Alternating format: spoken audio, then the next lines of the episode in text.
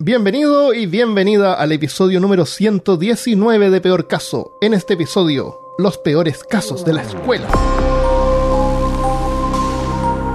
Hablándote desde los lugares más carcelarios de Texas, soy Armando Loyola, tu anfitrión del único podcast que entretiene, educa y perturba al mismo tiempo.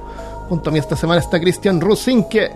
Profe, es que mi abuela se, como, se me comió las tareas, por favor, no. Y Malca Negret. ¿Puedo ir al baño?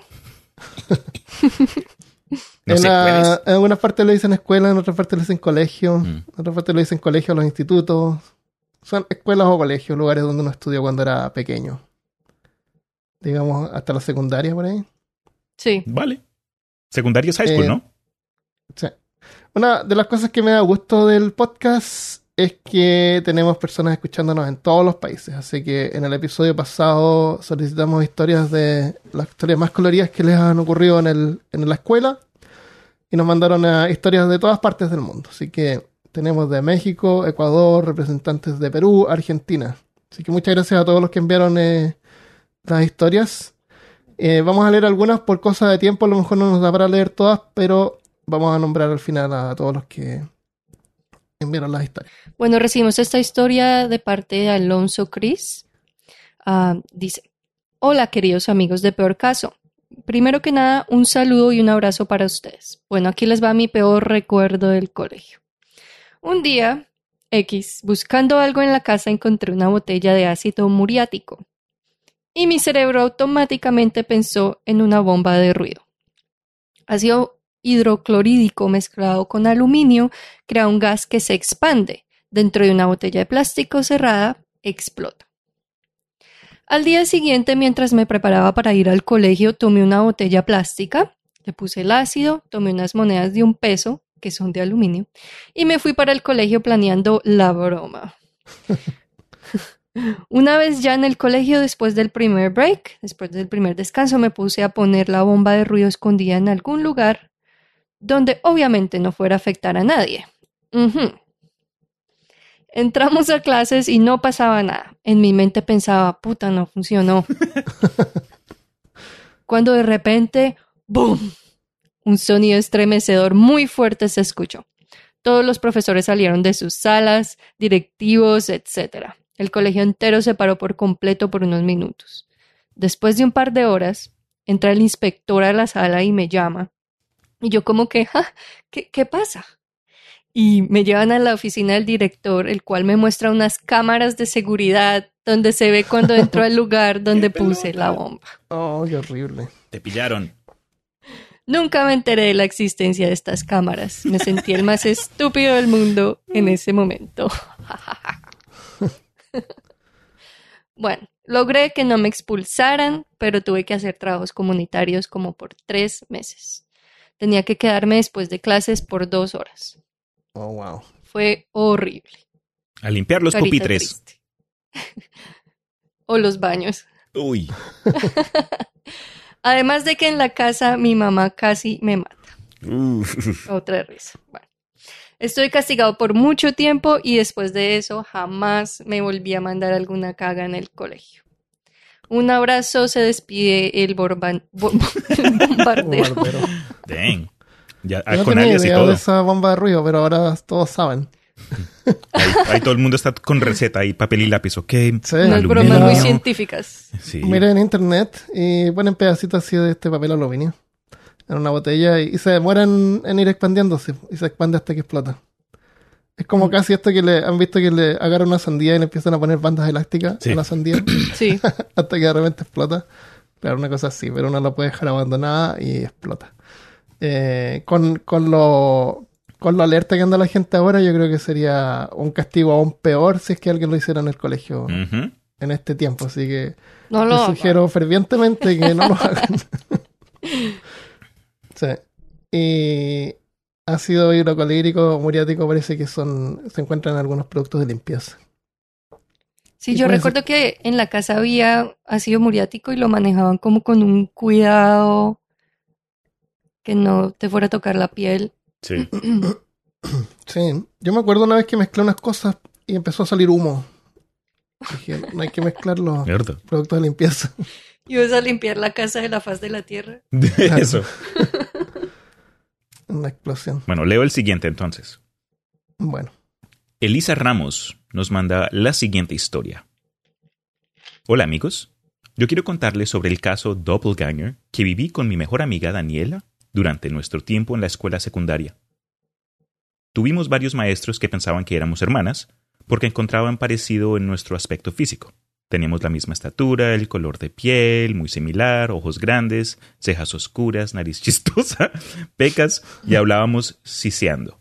O sea, pisándonos la lengua al pronunciar la S.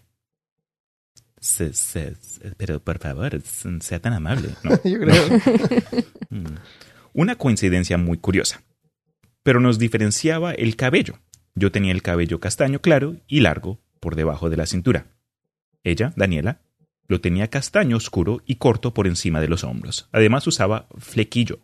Whatever the heck that is. ¿Un copete? Puede ser. Flequillo no cuando tienen chasquilla. ¿Cuando tienen qué? Chasquilla. Usted, ¿Chasquilla? yo dije algo O sea, que no entendí. Marca dijo otra cosa que Sí, no entendí copete. menos. Y después Armando dijo otra, En fin, más Ah, confundido. sí, sí tiene. El último año éramos más parecidas, porque ella se dejó cre- crecer el cabello y yo me lo corté. Pero aún así, no entendíamos por qué los profesores insistían en que éramos hermanas o familiares. ¿Por qué no eran iguales? A las dos nos gusta la lectura, así que frecuentábamos la biblioteca de la escuela, siempre cuando estábamos solas, porque era el momento oportuno para leer. Los últimos, dos, los últimos días antes de terminar la secundaria, fuimos juntas a regresar los libros que teníamos en préstamo, y la cara de la bibliotecaria al vernos llegar jun- juntas fue única. Puso una expresión de sorpresa y desconcierto, los ojos muy abiertos y la boca igual. Cuando llegamos con ella nos miraba primero a una y luego a la otra y nos dirigió y nos dijo que pensó que todo el tiempo que íbamos a pedir libros éramos la misma persona, porque siempre íbamos separadas, nunca juntas. No podía creer que fuéramos dos personas distintas. Fue muy divertido, en lo más cercano que tengo a tener una hermana gemela. Y entendimos por qué a veces, en lugar de prestarnos tres libros, que era el límite permitido, solo nos prestaba uno o dos, porque pensaba que ya teníamos libros en casa. Oh my gosh, qué risa. Lo gracioso es que nunca notó nuestros nombres diferentes. ¿Qué? ¿Qué? ¿Qué? ¿Qué? ¿What? Si fuéramos una sola persona, ella sería el lado rebelde de las, de las travesuras. Acumuló reportes por mala disciplina por hacer locuras. Yo era más seria. En fin, tuve un tiempo increíble con ella en la escuela. Si yo era un caso, ella era mi peor caso. Y ahora mantenemos nuestra amistad. Puntos por haber el Ah. En septiembre serán 11 años de ser amigas. Creo que seguimos igual. Ella es más extrovertida, aventurera. Yo sigo siendo seria y tímida. Les mando saludos. Su amiga Elisa. Muchísimas Oh. gracias por esta historia, Elisa. Qué loco. Bien Qué bueno que simpáticas. fu- fueron amigas. Ya. Oye, ¿y la de la librería que pensaba que le crecía el, el pelo súper rápido? Eh, right. Entre, Claro. entre la semana tenía copete y no tenía. ¿Quién sabe? Bueno, es que las veía separadas, entonces no podía com- comparar. Por eso, pero un día llegaba la que tenía copete, al otro día la que no, y ella ya, pensaba ya. que en las mismas eran las dos. A lo mejor pensaba que usaba peluca. y se cambiaba la peluca. Necesita cambiar sus gafas esa señora. Qué Eh, loco. eh, Sí. ¿Quién eres? Eh, ah, sí, eres tú. Poner cuidado, hola. Edgardo, alias Eriker1 Master, me mandó un email, dice, estaba en quinto básico y estábamos con cuatro amigos jugando dentro de una sala de escondidas. Estábamos jugando con las cartulinas a las espadas, pero la mía se rompió. Me imagino cuando enrollas una cartulina que hace como un, palo. La mía se rompió, así que seguí con un palo de escoba. Este palo estaba cortado por la mitad, por lo que la parte de arriba estaba oxidada y con muchas puntas no uniformes. Ay. Quise parecer cool, así que comencé a pasar el palo de escoba entre mis brazos y girando, lo- y girándolo de muchas maneras a través de mi cuerpo.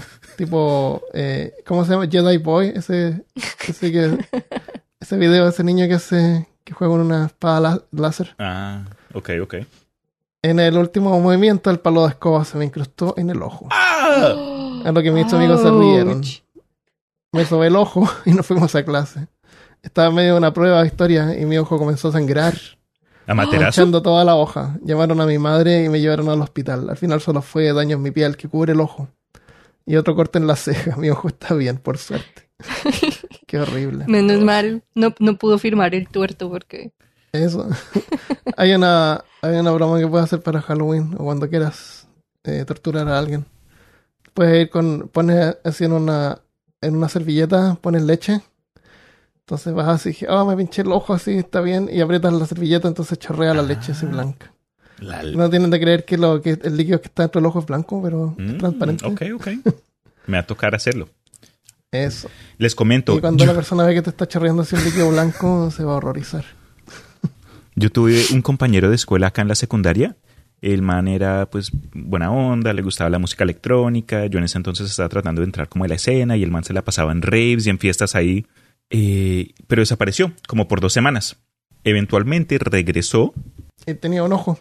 No, eventualmente regresó y dijo que había estado hospitalizado porque en un concierto ahí de electrónica, en un rave, se, se echó una volada y, comen- y un amigo de él comenzó a jugar con un cuchillo. Y ahí, entre huevonadas, el man como que le tiró el cuchillo a la cara y se le incrustó dentro del párpado, pero en la parte superior del ojo. Y hasta hoy día tiene la cicatriz. Él como que levanta el ojo y tiene ahí un espacio. Sí, yo... No, hermano, con esos amigos, ¿quién necesita enemigos, no? Oye, pero qué suerte que no se, no Sí, se le sí, sí. mete en el ojo. Sí. Que no han hecho ojos artificiales todavía. Todavía no. Esta historia es creepy. Esta historia nos llega desde México y nos la mandó Jesús Herrera. Dice, hola, acaba mi historia. Yo estudié en la escuela Fundación Mier y Pesado, un colegio en manos de la Orden Lasallista en la Ciudad de México, ubicada en el antiguo barrio de Coyoacán, donde vivía Frida Kahlo y León Trotsky, entre otros intelectuales. Mm. La escuela es bastante grande y pues hay espacio para el kinder, primaria, secundaria y bachillerato. Además, tres canchas de fútbol y ocho de básquetbol. El dato del tamaño es importante. Ocho canchas de básquetbol. Uf. ¿Qué le gusta? O sea, hay, hay así ocho grupos jugando básquetbol al mismo tiempo. Por eso necesitan tantas canchas de básquetbol.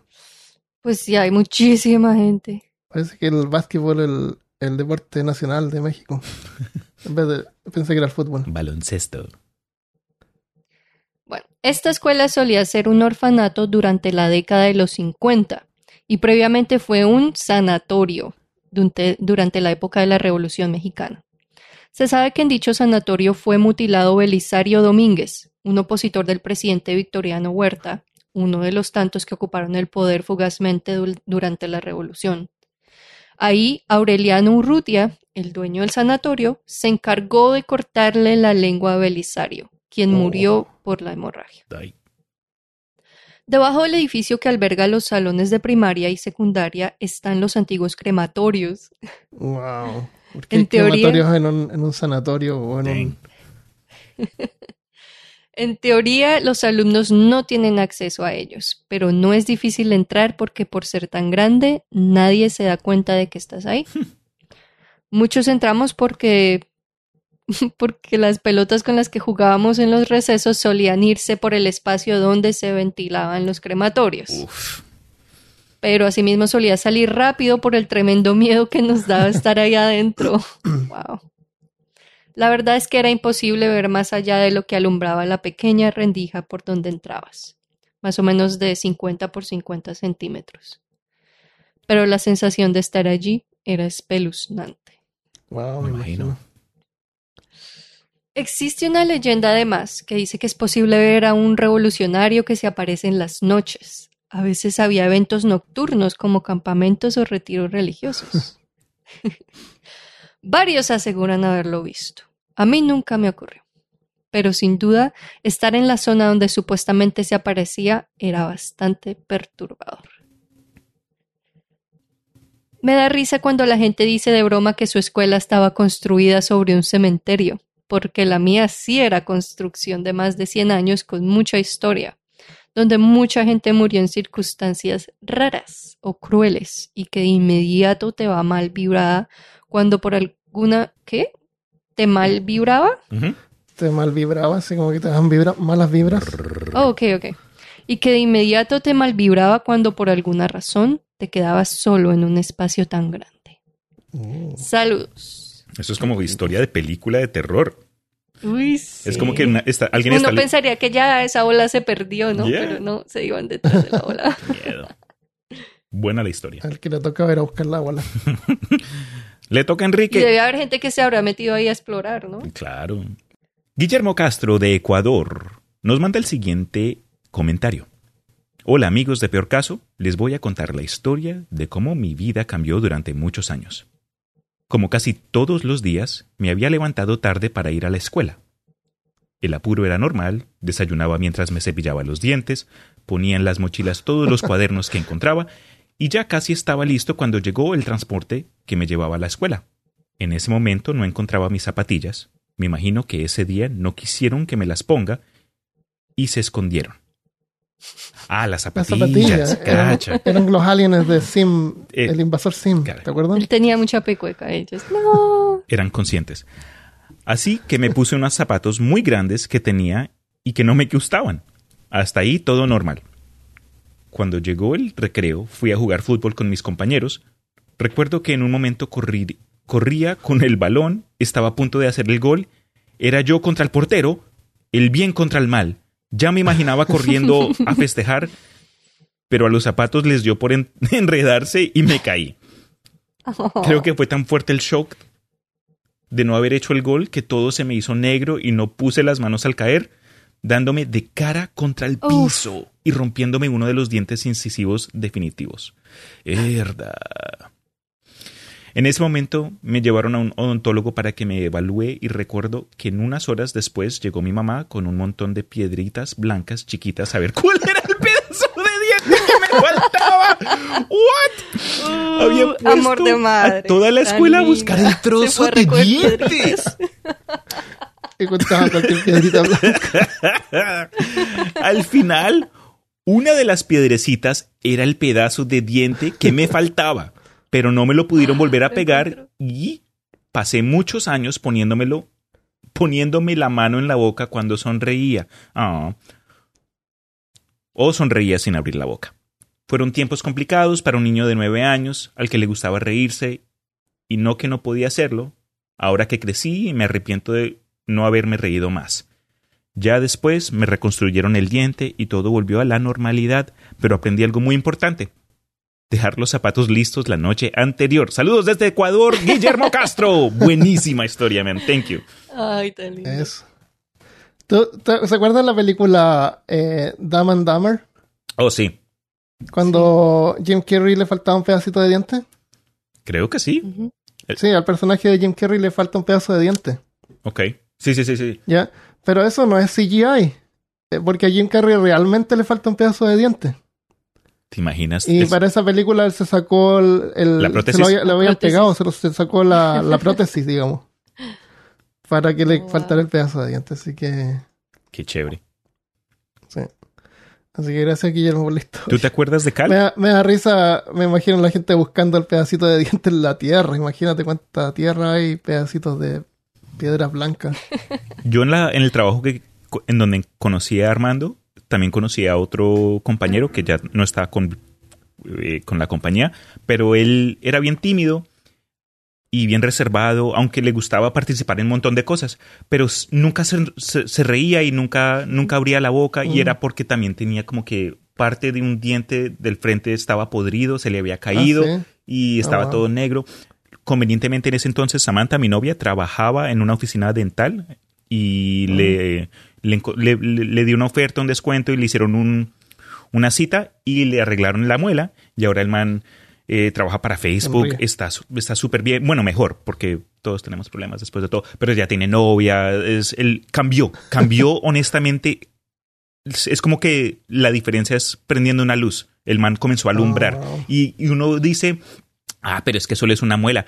Honestamente, mucha gente a uno lo, lo interpreta y lo juzga por, por las expresiones. Y muchas de nuestras expresiones como ser humano y los músculos que tenemos vienen de la boca y los ojos Es también. verdad. sí. Ah, emo- bravo, estoy bravo, estoy contento, eh, tengo sueño.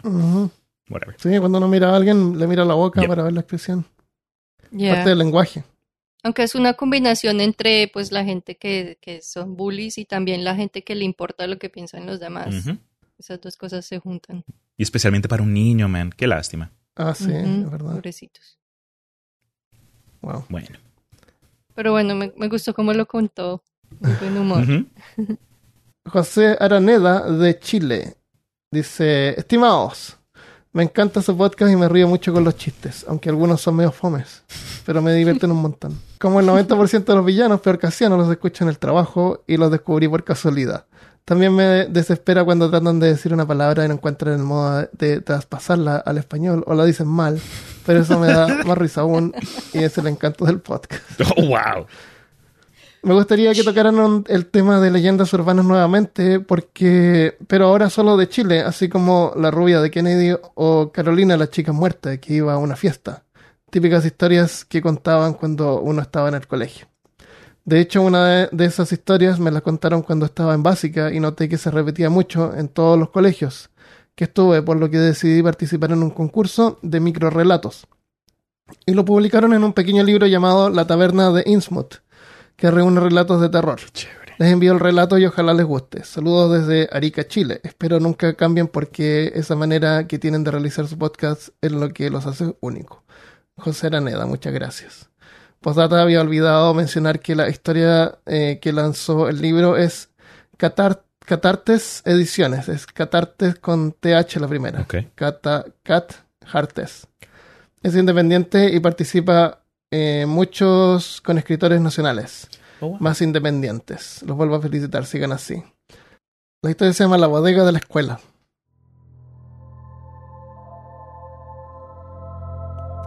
La campana suena en la escuela y los niños se retiran a sus salas, sin sospechar lo que sucede en ese lugar cuando nadie está.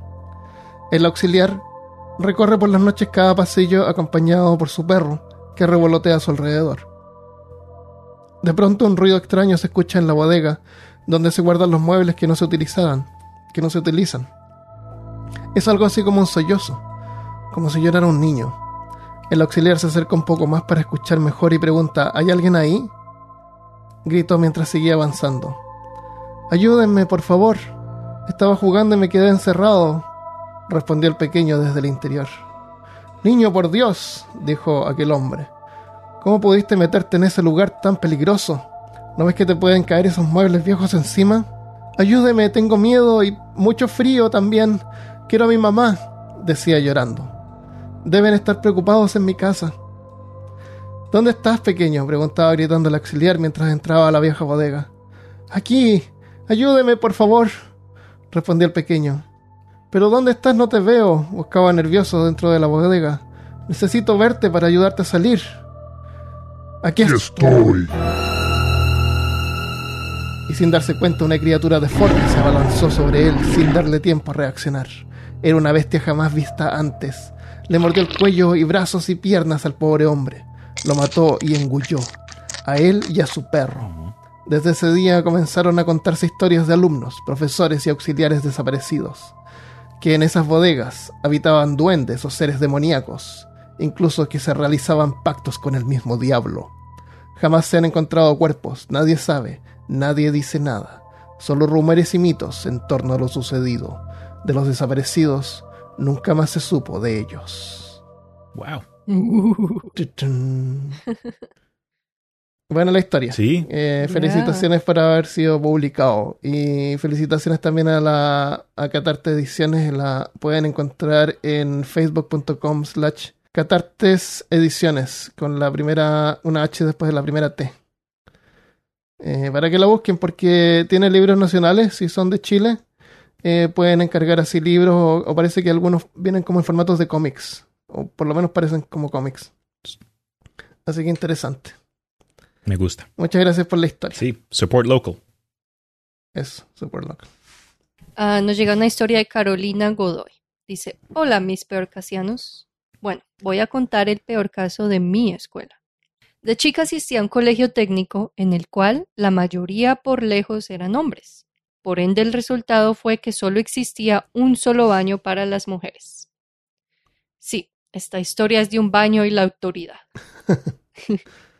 Pero este fue hecho muy improvisadamente. En realidad era el baño de preceptores y maestros dividido al medio. Ajá. Fue así que se comunicaban ambos por arriba. Preceptores son como los. Chile le dicen inspectores. Los que andan vigilando por ahí. Mm, ok. Oh, Los guardias. Mm. Los celadores. Eso, los celadores. Ahora aquí comienza la historia. Cerca de noviembre, casi finalizando el año, estábamos con mi compañera en el baño, boludeando como toda chica de esa edad. Claro. Boludeando.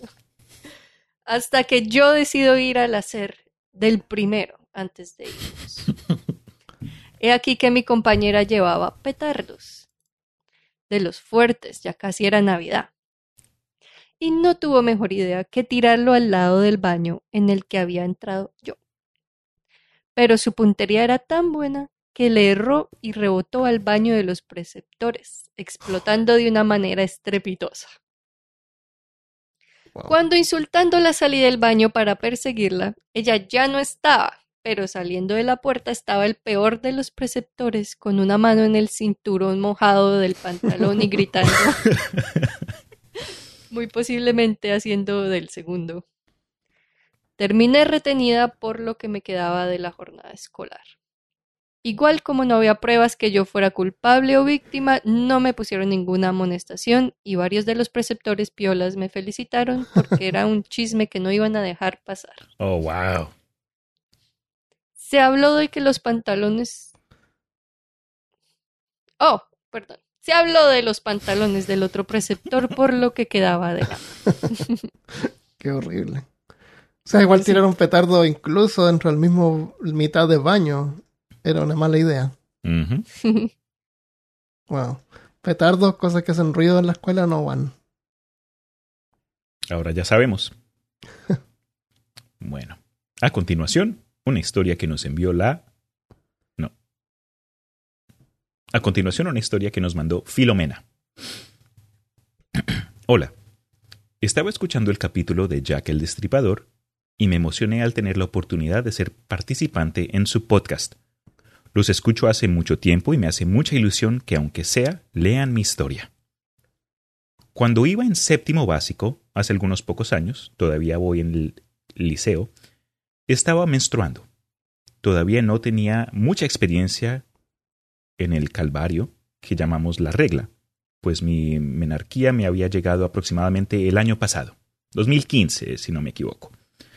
Aparte, siempre he sido del flujo abundante y los cólicos me afectan con fuerza. Uy, justo ese día eran los que más sangre salía.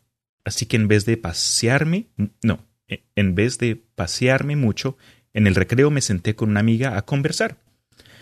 Ya era casi el final de ese pequeño descanso en la cárcel escolar cuando notó algo raro. Así que se lo notificó a mi amiga pidiéndole ayuda. Me levantó del banco y veo una monstruosa mancha de sangre absorbida por el cemento Uh, tapándome las nalgas. Mi amiga, una santa que Diosito le bendi- la bendiga, y yo intentamos limpiar la mancha, pero no había forma. La wea, la sangre, se había convertido con, en, un, en una con la banca. Oh my gosh, La primera Se fundieron. híbrida. Dios. Desesperada y bastante avergonzada, corrí al baño como una ninja, esperando que nadie notara la mancha sangui- sanguinolenta de perfecta forma circular. Mi amiga me siguió de cerca entre risas nerviosas y buscando papel higiénico. No recuerdo si tuve que esperar, aunque no lo dudaría, los baños nunca estaban vacíos. Pero cuando me metí al cubículo y me bajé los pantalones, vi una escena semejante a una película gore. La sangre se desbordaba por todas partes y por supuesto que me había manchado absolutamente todo. No tenía una toalla higiénica, así que mi amiga fue a buscar mientras yo me quedaba ahí, tratando de limpiarme, manchándome los dedos. Cuando llegó con la toalla fue otra travesía, pues mis calzones, que ya había intentado limpiar gracias a esto no estaban empapados, seguían húmedos y así no funcionaba muy bien el pegamento de las toallas.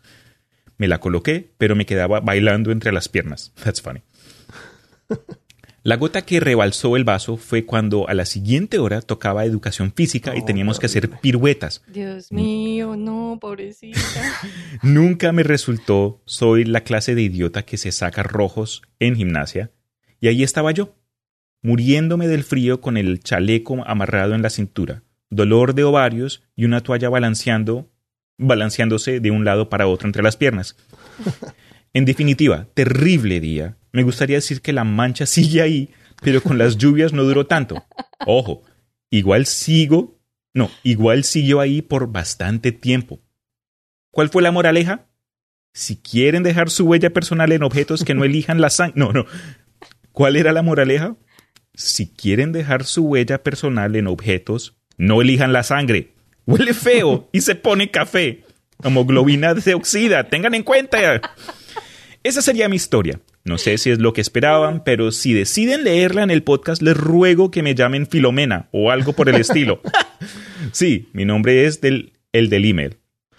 No quiero sacrificar lo que me queda de dignidad y les mando muchos saludos. Siempre escucho sus podcasts y me río mucho con ustedes. Siguen así. Christopher, te amo. Un bichito ahí con, con carita tierna y un corazón. Bichito enamorado. Un bichito de amor. Buena historia, Filomena. Gracias. Ay, sí, Filomena, te amo. Lo más chistoso de esta historia fue la cara de Armando. No me la, la perdí, no vi la cara. Una cara de horror. Filomena, tienes que regresar Para y ahí con un. Sharpie poner tu Para mí firma es ahí. como que, ay, sí, Ajá. pobrecita, es, es, es normal. Oh, qué horrible. ¿Y, y los obligan igual a hacer eh, educación física? ¿No puedes decir, oye, estoy con la regla al profesor? Depende del profesor, habían, yo tenía, tuve profesoras que decían, no, eso no pasa nada, hágale, y otros profesores que decían, Ah. ok, se puede, tom- se tiene que Wow. tomar como un ibuprofeno y vaya y se sienta. Yo nunca Sí. entendí la gente como que no, no, no entendía o no tenía esa empatía. Es que no tuvieron hermanos, no tuvieron mamá, no tuvieron a mujeres en su vida para, para darse cuenta que O incluso esto no es un chiste. mujeres. que Exacto. ¿Ya? Es que parece que no a todas las mujeres les afecta igual. Mm, Exacto. Buen punto, buen punto. Entonces, si a alguna mujer no le afecta mucho, piensa que todos son iguales. Ya, o las que no les afecta también Eso. piensan que las otras están es haciendo show, Eso. pero pues Sí. es diferente para cada persona. Vamos a dejar hasta ahí la historia y le damos las gracias también a Carla Garete, Edita, Centurión de Perú y Fran Cabo de Argentina que también nos enviaron eh, historias. Así que les damos gracias a ellos también por habernos enviado historias por una cuestión de tiempo. eh, elegimos así algunas y vamos a contar algunas historias nuestras que nos recordamos. Yo, en mi juventud, antes de mudarnos a los Estados Unidos, estudié en un colegio en Bogotá que se llama Gimnasio Generación del Futuro, que fue un colegio cristiano. Y mi mamá trabajaba ahí como profesora de inglés y profesora de sala para el tercer grado. Yo en ese entonces estaba en quinto, sexto. Eh, en fin, un día por alguna razón me traje mi libro del Señor de los Anillos en español que me había regalado mi papá y por accidente lo dejé eh, Eh, Esto fue en Colombia, ¿no? En Bogotá, Ah. Colombia. Y dejé el libro del Señor de los Anillos en el, en el parque. Después de casi, casi al final del día llegó la, la rectora y me dijo, Cristian Rusin, que necesito verlo a usted en mi oficina. Y me, y me llevaron ahí. Y ahí estaba mi mamá también sentada. Y tuvimos una conversación de dos horas acerca del significado satánico del Señor de los Anillos, porque fue inapropiado de mí de haberlo llevado y aún me peor el hecho de que mi papá lo había, me lo había regalado fue como que el insulto más grande para esta señora Wow. y lo que me habían dicho era tienes que quemarlo, queremos ver que quemes el Espérate, libro. ¿Cómo se llamaba la escuela? ¿Podías repetir el nombre? No, ya lo dije una vez, yo no me repito. Dilo, dilo, ¿era algo del futuro? Gimnasio Generación del Futuro. Y no creo que todavía esté en pie. La Fue un ironía. colegio, fue un colegio chiquis, pero, pero man, eh, algo que sí me gustó fue que aunque mi mamá estaba trabajando para la escuela y estaba ahí tratando de, de, pues, de preservar su autoridad y estaba ahí tratando de, de- de actuar como medium entre, Ajá. entre la rectora y mí, estuvo de acuerdo con la decisión, no me, no me regañaron ni nada. Pero después cuando salimos y ya estábamos de camino a casa, me dijo, no tienes que quemar nada, no te preocupes, solo no vuelvas a cometer el mismo error. Ya, ya, ya, exacto. Pero es que, en fin, eso, eso fue la primera historia que quería compartir. Qué retrógrado. Del, Yeah. Debería haberse llamado del pasado. Gimnasio de Generación del pasado. Del pasado. sí. Saludos a todos mis amigos, Germán Buitrago, eh, Daniel Camargo, Viviana Beltrán, mucho amor, los quiero mucho. Y Tolkien. Y Tolkien. Sí, también. Oh, qué horrible. Ok, Malca, te toca, o Armando. Pues a mí, me, ¿qué me ha pasado? Bueno, imagínense que en el colegio en el que estudié bachillerato, Es la, la- la edificación en sí es como patrimonio cultural, es un edificio bien viejo. Y en el salón en el que nosotros estábamos era en un segundo piso y el, el techo del primer piso, o sea, nuestro piso en el segundo piso, que enredo tan horrible, perdón, se empezó a hundir. Se empezó a hundir y nos, nos, nos evacuaron del salón y eso digamos que pasó a mitad de año porque no era seguro, la edificación se estaba empezando a derrumbar. Wow. Y todo el resto del año tuvimos clases sin salón. Entonces, cada vez que tocaban la campana para cambiar de clase, nos teníamos que encontrar un pedazo diferente en el colegio donde todos los alumnos se pudieran sentar en el piso. Hoy día nos toca en el crematorio. Sí. y, y eso, y eso fue todo el resto de nuestro año. Nos decían Wow. los desplazados. Y, Dios. y, y tomábamos, tenemos muchas fotos así tomando clases en el piso tirados con ¿Y todo. qué iban a hacer? ¿Un gimnasio? ¿Una, una sala que estaba vacía? No, o sea, eh, como imagínate el patio donde todo el mundo sale a descansar, en medio Ah. patio, en un Ah, rinconcito ya. teníamos que acomodarnos porque no había- sido entretenido, ¿no? Si es, que Pues era, si sí. es que no era invierno o verano caliente. Exacto, cuando no hacía mucho calor, pues era, era chévere estar al aire Sí. libre, pero Mm, habían días duros. Wow.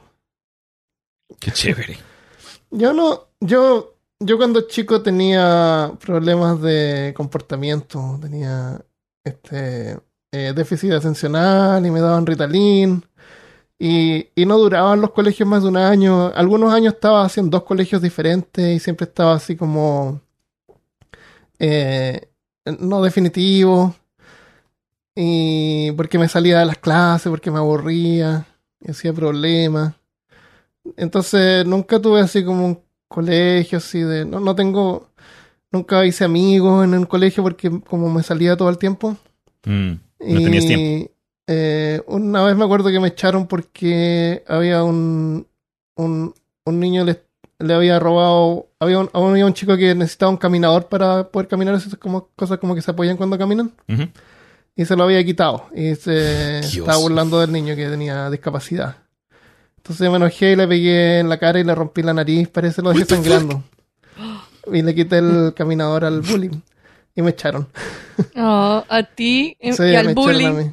Lo echaron no, a él. No, porque él fue la víctima.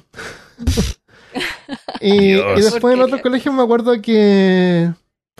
No sé, a lo mejor es una, una forma como de defensa que uno tiene porque.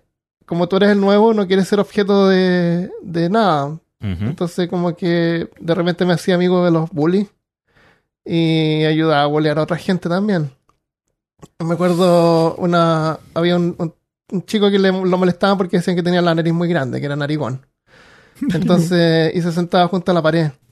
Entonces le hacían dibujos de él y lo, lo pegaban en la pared junto a él en el recreo. Entonces cuando volvía él veía la imagen que le habían dibujado. Y se reían cuando se enojaba y la sacaba. Entonces a mí una vez se me ocurrió cuando la pegaron eh, con una con un eh, cartonero, con un cuchillo cartonero, eh, corté el papel en varias partes. Cosa que cuando lo fuera a tratar de sacar, iba a sacar solamente un Un pedacito. pedacito. Oh, man. Qué malo. Oh, Qué qué, manera de haberse enojado y cuando se dio cuenta que no lo podía sacar rápido, se enojó más. Fue horrible, era una persona horrible yo. Después Bueno. traté de hacer las paces con él y todo. Y en- había una chica que era pelirroja y no me acuerdo yo haberme burlado de ella, pero varios se burlaban de ella o la- le hacían broma porque era diferente. Y me acuerdo una vez que todos se sintieron mal cuando supieron que afuera del colegio, mientras llegaba, había cruzado, la habían atropellado y se había muerto. What the fuck? Damn, Sí, eso me acuerdo. Fue trágico. claro. Que descanse en paz. Sí. ¿Pudo haber sido por Todos el se pelo? sintieron mal. Eh, Eso no, les pasa. Sí, Para que aprendan. eso. Ok, les comento otro. Les cuento otro. Regresemos nuevamente al gimnasio Generación del Futuro, donde no hay más que cuentos e historias y nuevas Donde memorias. vives perfectamente en el pasado. sí. Eh, ¿Había qué? Ok, ok. Ok, les cuento. Abro un poco el libro. Yo, pues, antes de llegar al gimnasio Generación del Futuro, eh, habíamos estudiado en otra escuela.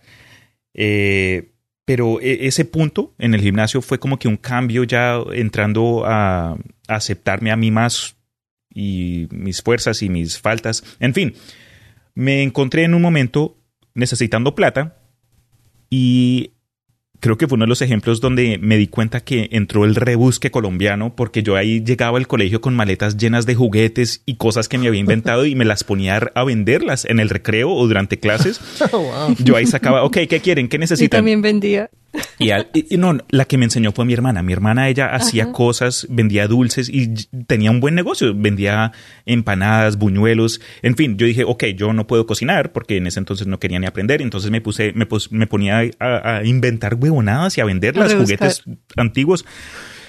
Y me fue tan bien que tenía gente con crédito. Ellos me decían, ah, me puedes hacer como un anillo, pero como uno, con un trompo encima. Ah, o tienes algún peluche de un dragón. Y yo, ok, yo busco ahí en, en mi inventario a ver qué encuentro. Quedé con gente, terminó debiéndome plata que me comenzaron a hacer tareas. Entonces yo, Wow. de- yo sele- de selectivamente, selectivamente de vez en cuando yo decía, ah, hermano, yo no, eh, la tarea del viernes se me olvidó, crap. Y llamaba a un man, llamé a un man que se llamaba Fabián y dije, hermano, ¿se acuerda de esa vez que yo le regalé, le, le vendí como un par de, de, de carritos, yo no sé qué? ¿Me puede hacer el favor y hacer el, el- el proyecto? Y me dijo, vale, yo se lo hago. Al día después llegué y me apareció ahí con el proyecto propio. Oh, wow. Y el man no, él, él había entregado su propio proyecto y antes de entregar el que me había hecho para mí, confirmé que no había puesto la misma cosa. El man sacó tiempo para hacer su proyecto y después hacer otro totalmente distinto sin copiar lo que ya había hecho. Y creo que saqué como un 100 o algo así. Wow. Pero el problema en este caso fue que un día, un día, eh, al fin de clases o cuando terminaba el día escolar, esperábamos como al frente y llegaban las bucetas que recogían a, pues, a los niños que tenían que regresar a casa. Y también yo ahí vendía los trompos, eh, trompos ahí de las papas fritas o lo- lo- la- las que, los... la-. Los tazos. Los tazos de, de- de la Liga de la Justicia y tenía, tenía un montón de libros. Y para ese entonces, imagínense, si no, si no, si no les gustaba El Señor de los Anillos, ya pueden imaginarse lo que pensaban de, de superhéroes. De buenas a primeras apareció mi mamá porque una niña de su clase me había rateado y me cogió la maleta y la volteó y bro, me salió todo mi inventario y yo, no, mis cosas. Me, ahí sí me suspendió, ahí sí me regañaron, ahí sí no, no pude salir por recreo como por dos meses. Y en fin, me, me gané una paliza en casa porque, porque sí, a mí yo crecí con, yo crecí a punta de cinturón. Wow. qué, qué eh, entrepreneur. Ah, se, se me. Emprendedor. Qué emprendedores. Eso, eso. El rebusque. Emprendedor. ¿Se acuerdan de algún juego extraño que hayan jugado en el colegio? Mm, ¿Jugaban a eso de que tenían que romper los lápices? ese nunca lo jugué. Yo me Nudillos. acuerdo el que tienes que decir el, el abecedario mientras te estás pasando la uña por encima de la mano, What? Ajá. como a romper la piel. Yo todavía tengo dos cicatrices pequeñitas aquí en la mano de jugar eso. Wow. Otra persona te va pasando la uña así por encima de la piel y tienes que terminar de decir el abecedario. wow. Juegos maricas. Nosotros teníamos estos lápices Vic. Entonces en el recreo eh, jugábamos a, a duelos de lápices. ¿Cómo? Entonces tú traías tu lápiz, yo traía mi lápiz. Y cuando me tocaba a mí, tú- poníamos el lápiz en el suelo, en, el, en una base, y le teníamos que pegar con el otro lápiz una vez. Entonces si la chuntabas al medio, lo empezabas a romper. Ok. Y a veces no la chuntabas. Eh, después te tocaba a ti poner tu lápiz y el otro te le pegaba con su lápiz. Hasta que empezaban a romperlo. Y después le rompían la tripa y empezaba a sangrar. Qué destructivo. Y, y llegaban. Y el, y el lápiz que sobrevivía después peleaba otra vez y habían unos lápices así como que habían sobrevivido varias, cicatrices. varias luchas. Otros derretían el lápiz y le ponían como más, más plástico, así como para hacerlo más robusto. Dang. Ahí ya tenían técnica y todo. sí, había Claro. técnica y todo. Y la- Hackeando también los lápices. el- lo- los chicos jugaban con estas laminitas. ¿Te acuerdas que ponían así varias laminitas y después ponían la mano encima, así rápido las sacabas y las laminitas que se daban vuelta eh, te las quedabas? ¿Habían Oh. jugado en eso? Con, con los tazos. A eso Con es lo lo- que- No era con las láminas de los álbumes. Los álbumes que ponían láminas. Entonces con las, todas las láminas repetidas jugaban a eso. Las ponías así en boca abajo. Tú ponías láminas, tú ponías tus láminas. Entonces eh, me toca a mí, entonces yo pongo mi mano así y la saco y hago como una especie como de vacío y varias láminas de encima van a, van a saltar Darse vuelta. y las que se den vuelta me las quedo yo. Ok. Y después yo te paso mi, mi grupo de láminas y tú haces lo mismo. Pero nosotros Mm. éramos pobres, así que no teníamos láminas. Y en, el, en Chile en ese tiempo, en los buses, en el autobús, te daban unos, unos, unos recibos chiquitos. Ujú. Entonces eso los juntábamos y con eso jugábamos. Oh, wow. Teníamos un montón de Oh. recibos. Y jugábamos con eso, con, la- con los tickets de los buses. Y me acuerdo, ya jugamos ese, ese año, después llegó el verano y después cuando empezamos el siguiente año, eh, un compañero llegó así como un- con un montón de, de tickets que había juntado durante el verano. Pero nosotros ya habíamos pasado la etapa, así que Ah. nadie quiso jugar con él. Ah, Pobrecito. y el Pero- pobre todo y el tenía un verano montón, claro, todo el verano estuvo juntando sus, sus esperando tickets, su momento estrellato con sus los... boletos de micro. Qué rico. La, la creatividad de los niños, man. Uno, de- uno de- en esa edad uno encuentra cualquier cosa para distraerse y para entretenerse. ¿no? Yo no jugué con lápices de esa forma. En Colombia sí jugué manitas calientes, que hasta hoy día me fascina porque es como que acá en los Estados Unidos no se conoce, pero hay dos versiones de manitas calientes. La primera es donde tú pones tus manos al frente tuyo y alguien hace lo mismo, pero pone las manos debajo y lo que tienes que hacer es tratar de darle la vuelta a tus manos que están debajo y, y darle el golpe por encima. Esa es la versión suave. La versión eh, como que casera, no, no, la versión de calle que yo aprendí fue donde si tú, eh, obviamente se juega entre dos personas, la persona que está defendiendo pone sus manos juntas, así como si estuviera rezando, pero eh, apuntando al frente y se los pone como a unos centímetros del pecho. La persona que está atacando se para al frente de esa persona y se pone las manos en los tímpanos y el propósito es da- lo mismo, golpear las manos de la otra persona, pero por lo menos con esta, con esta forma se puede sacar más velocidad, tiene más torque. Me fascinaba este juego, la gente salía con manos moradas. Una vez jugué en la iglesia y el pastor joven de, de niños tenía como que se le había roto una uña. Yo creo que lo hizo a propósito, pero el man como que ahí se, se, se movió la uña y me fue a dar y eso me rasgó la mano entera. Eso fue, salí de la iglesia con una mano llena de sangre, pero en fin, manitas calientes colombianas.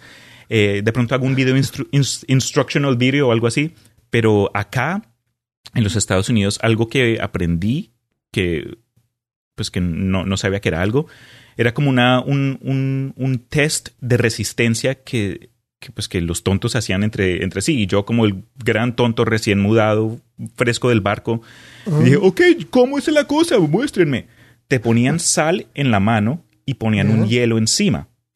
La sal y el hielo derritiéndose causan un efecto químico que quema la piel y pues la cosa se puede poner seria. Pero yo tratando, igual que tú, yo como niño nuevo tratando de hacer amigos, ah, cómete un montón de jalapeños, ok. Sí. y y, ah, todavía tengo la cicatriz también. y Wow. las cosas que hacemos. Sí.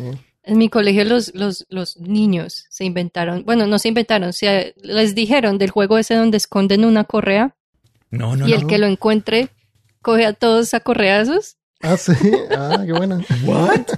Creo que se llama el cinturón caliente, algo así. Y ellos jugaron y jugaron eso hasta que por allá alguien se rompió el brazo y Eh, no se volvió a saber de ese juego. El cinturón caliente. Malca, ¿tú jugaste cuca patada?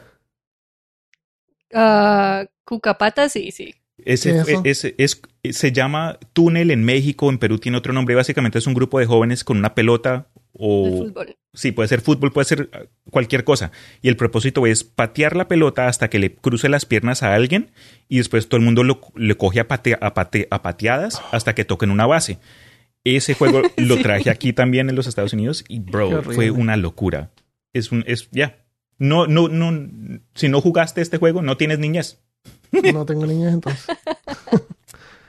Había un juego que jugábamos, pero era más suave, el juego de escritorio también. También con lápices. En un cuaderno hacías un, eh, una ruta así como de una carrera de auto. Hacías un caminito. Ok. Y ahí le podías poner obstáculos y cosas. Entonces después eh, tú agarras un lápiz y lo pones en la hoja así. Y, y, y lo apoyas en, la- en la hoja. ¿Ya? Entonces después con la otra mano tú le, le pegas al lápiz y, y se va a mover y va a hacer una línea. ¿Verdad?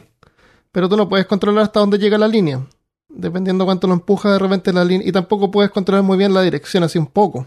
Vale. Entonces haces la línea y después ves dónde quedó la línea y haces un punto al final de la línea. y para marcar ahí tu progreso. Y después le toca al otro.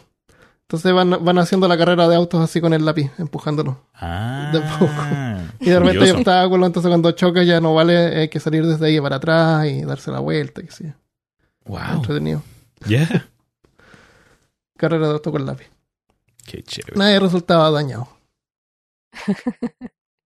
Nuestros juegos eran más masoquistas. Sí, Eso. nosotros era como que, ok, la vida real es un poco cruel. Seamos Tan crueles violento. entre nosotros. Sí, Pero los niños son súper violentos y, y no tienen empatía.